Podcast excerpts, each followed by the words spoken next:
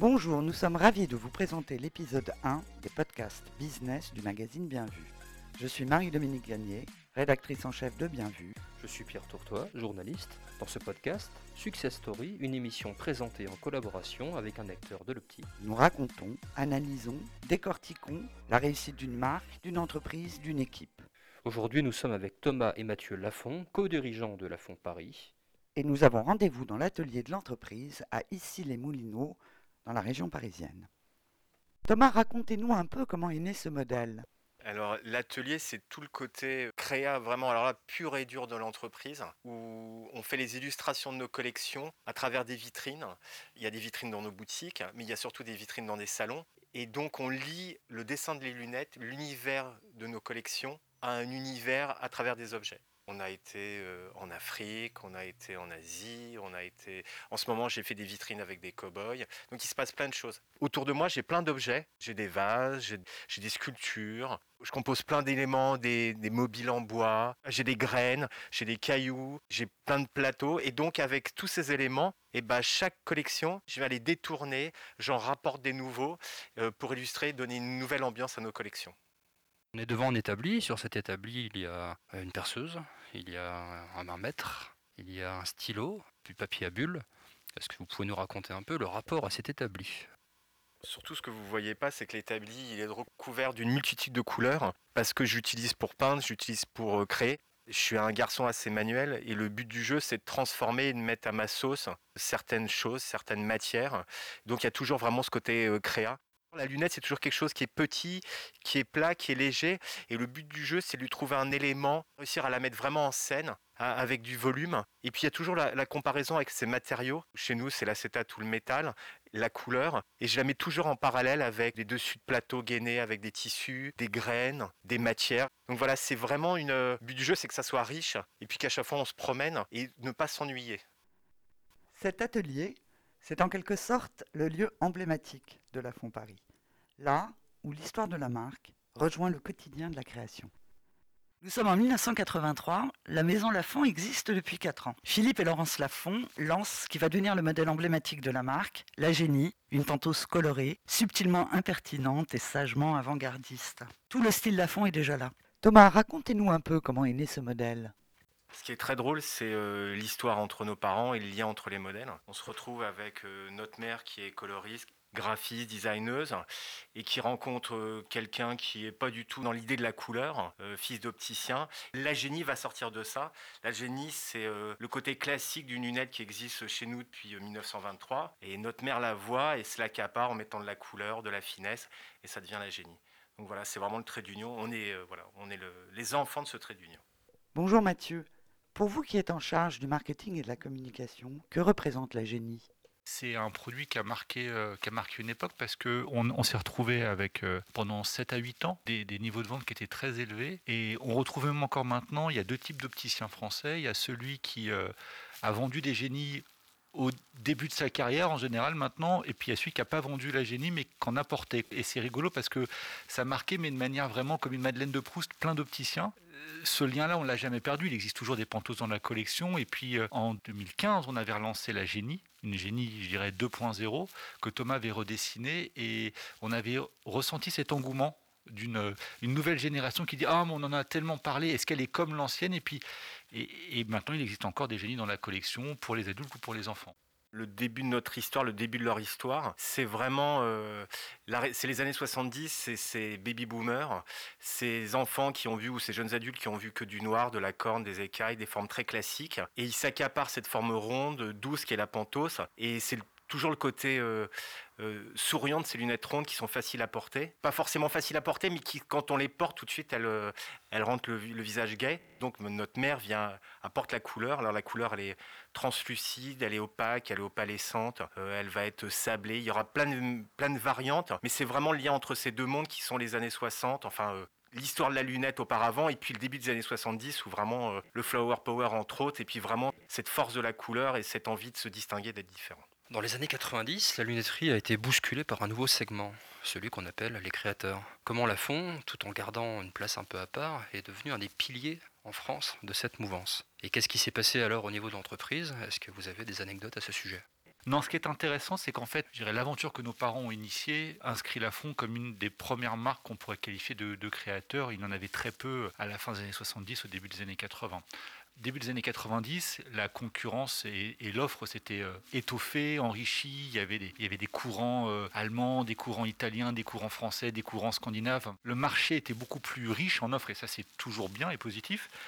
Et c'est vrai que par rapport à ça, on a, je pense, toujours su garder un style, une identité qui était cohérente, identifiable. Donc ça a permis de s'inscrire dans la durée. Ça, c'était important. Et un truc qui est fondamental chez La France, c'est l'indépendance et la liberté. C'est-à-dire que l'entreprise est familiale, elle est capitalistiquement parlant familiale aussi, et elle a cette autonomie créative et cette autonomie dans son développement.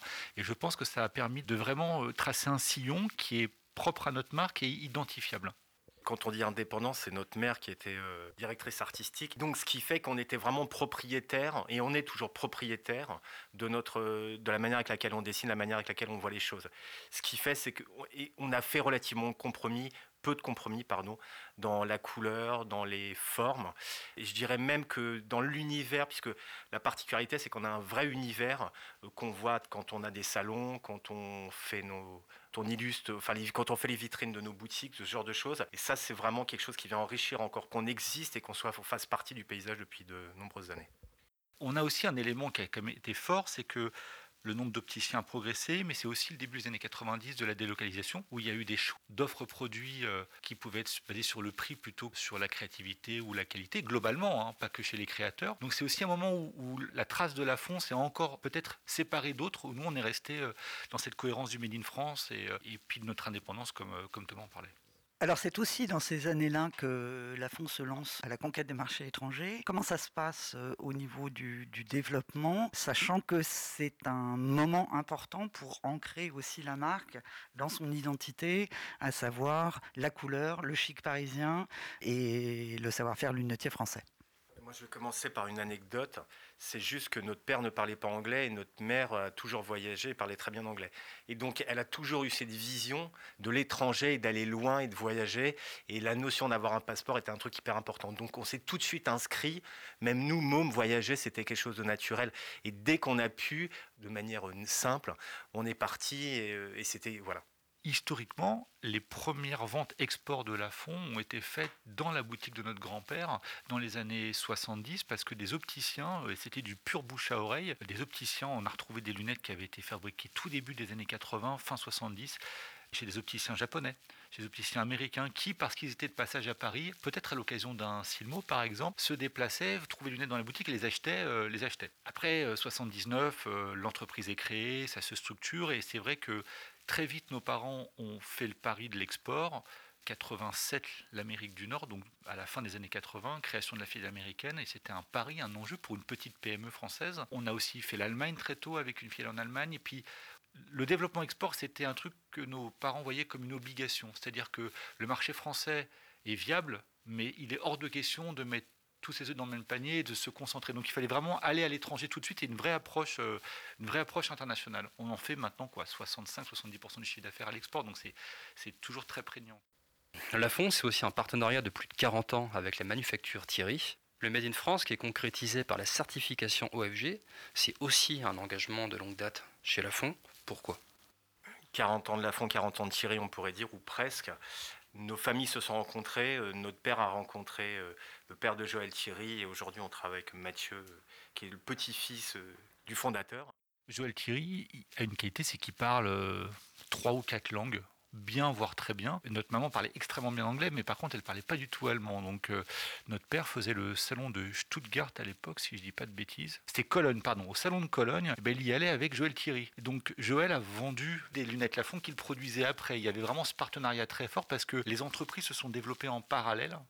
La manufacture Thierry était euh, bien plus petite il y a 40 ans et elle s'est développée comme étant le euh, premier acteur français en termes de production de lunettes. C'est vraiment une, c'est une machine assez incroyable.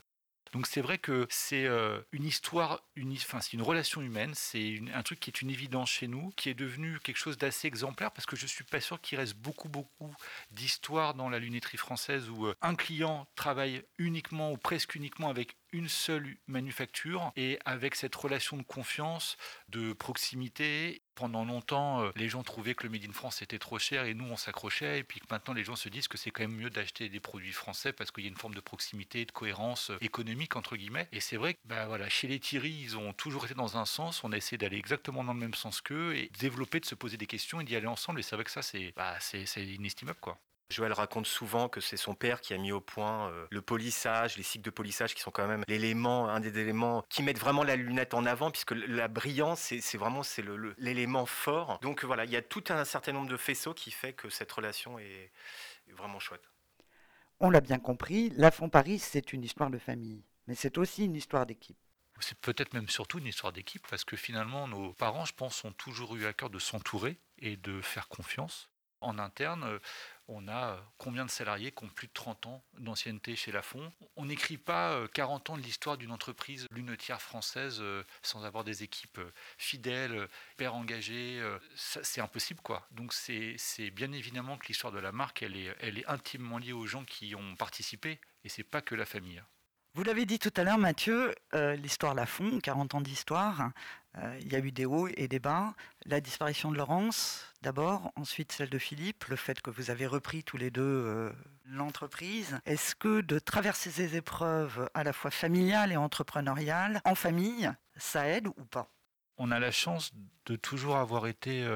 Pas très loin de l'entreprise, même quand on était tout petit. On faisait des montages et des démontages de Silmo avec, avec mon frère. Euh, notre sœur euh, faisait euh, s'occuper de servir des cafés. Enfin, je veux dire, on a toujours une vie comme ça, sans être obligé. C'était pas le bagne, mais l'entreprise faisait partie de notre, de notre quotidien. Thomas travaille depuis plus longtemps que moi dans l'entreprise. Moi, ça fait déjà 15 ans, donc on n'était pas nouveau dans tout ça. On baignait déjà de manière professionnelle. Donc ça, ça s'est fait assez naturellement. Après, je dirais que l'aspect personnel reste un aspect personnel et je pense qu'il est, euh, il est jamais facile, mais c'est euh, voilà, c'est une étape dans la vie, c'est quelque chose qu'il faut affronter et dépasser. Donc euh, on l'a fait, quoi. Voilà. Ouais, je dirais que le truc qui est assez magique, c'est qu'on est un peu préparé. On ne le sait pas, mais quand ça arrive, finalement, on est obligé de raccrocher les wagons, de s'y remettre, parce que de toute façon, il n'y a qu'un truc, c'est le boulot. Donc c'est la raison pour laquelle on est vraiment dans un élan et on n'est pas dans le côté. Ah, il y a un côté un peu brutal, mais euh, la chance qu'on a, c'est on travaille, on a quand même la force de l'usine, nos collaborateurs, les gens qui vendent nos lunettes, le soutien des opticiens finalement. C'est toutes ces briques qui font qu'on est relativement solide. Alors moi, je, je tire un peu la couverture de mon côté en disant qu'on a aussi l'indépendance stylistique, qui est quand même un élément fort, c'est-à-dire que passer de ma mère à, moi, euh, il y a une histoire, il y a toujours un fil. Ces deux dernières années ont été exceptionnelles pour tout le monde. Qu'est-ce qui a changé pour vous dans les relations que vous avez avec vos opticiens, partenaires, et au sein de l'entreprise? En fait, n'ont pas vraiment changé. Les, fondamentaux du métier, la relation client sont restés exactement les mêmes. peut-être qu'elles ont été renforcées, l'importance d'une certaine proximité, quelque chose qui est peut-être plus valorisé pour les, pour les opticiens et par les opticiens, mais fondamentalement, le métier restait le même on a peut-être euh, une, évolution qui est plus en interne dans l'entreprise, c'est que le, Covid nous a obligés à être agiles et à pouvoir facilement s'adapter à tout type de situation. Et maintenant, bah, on est capable de télétravailler, qui est un mot qui est rentré dans notre vocabulaire, qui n'était pas forcément avant. Donc euh, c'est plutôt, je dirais, en interne l'entreprise qui a su évoluer, mais le, métier reste le même. L'opticien a globalement les mêmes attentes. Elles se sont peut-être renforcées, mais bon, rien de fondamentalement différent. Donc maintenant, comment vous construisez l'avenir, Mathieu et Thomas? On se sent porté par, euh, parce qu'il y a un partage de, valeurs communes avec les consommateurs un peu partout dans le monde sur euh, comprendre comment est fait le produit, un produit de qualité, où il est fait. Euh. Aussi l'évolution dans la vision que l'opticien peut avoir de son métier, l'importance qu'il prête à ses fournisseurs, à certains détails qui, je pense, sont des détails importants pour nous aussi. Donc ça, c'est très positif. Il y a des nouveaux enjeux qui ont quand même euh, apparu ces derniers mois. Peut-être que le Covid a été un accélérateur. Il y a toute la notion d'éco-responsabilité. Dans notre approche euh, circuit court, euh, traçabilité, Made in France, certification OFG, entreprise française, voilà, essayer de rester à taille humaine. On pense que ça fait partie d'évolutions qui vont être fortes pour notre marque et, pour la filière en général, mais pour notre marque. Et on a vraiment envie apporter des vraies réponses à ces, à ces, à ces questions-là et à ces attentes-là. Ça fera sourire beaucoup, beaucoup d'entre vous, mais c'est vrai que l'entreprise, elle ne nous appartient pas vraiment. L'idée, c'est de la transmettre. Et euh, plus que jamais, c'est vrai que 2020, avec bah, ce que disait Mathieu, les problèmes économiques, euh, le Covid et ainsi de suite, renforce cette idée de construire une, une, une entreprise avec euh, une vraie volonté, une déontologie, euh, enfin trois petits points. Et donc voilà, donc ça c'est vraiment, le, je pense que c'est notre enjeu et ce qu'on souhaite transmettre. Thomas, vous nous parliez de transmission. Voilà un bien joli message adressé à nos auditeurs. Mathieu et Thomas, merci encore à vous pour cette participation. Chers auditeurs, nous vous donnons rendez-vous pour la prochaine édition de votre podcast. D'ici là, vous pouvez nous retrouver sur notre site, iTunes, Spotify, Deezer et Google Podcast. Merci encore de votre attention et à très bientôt.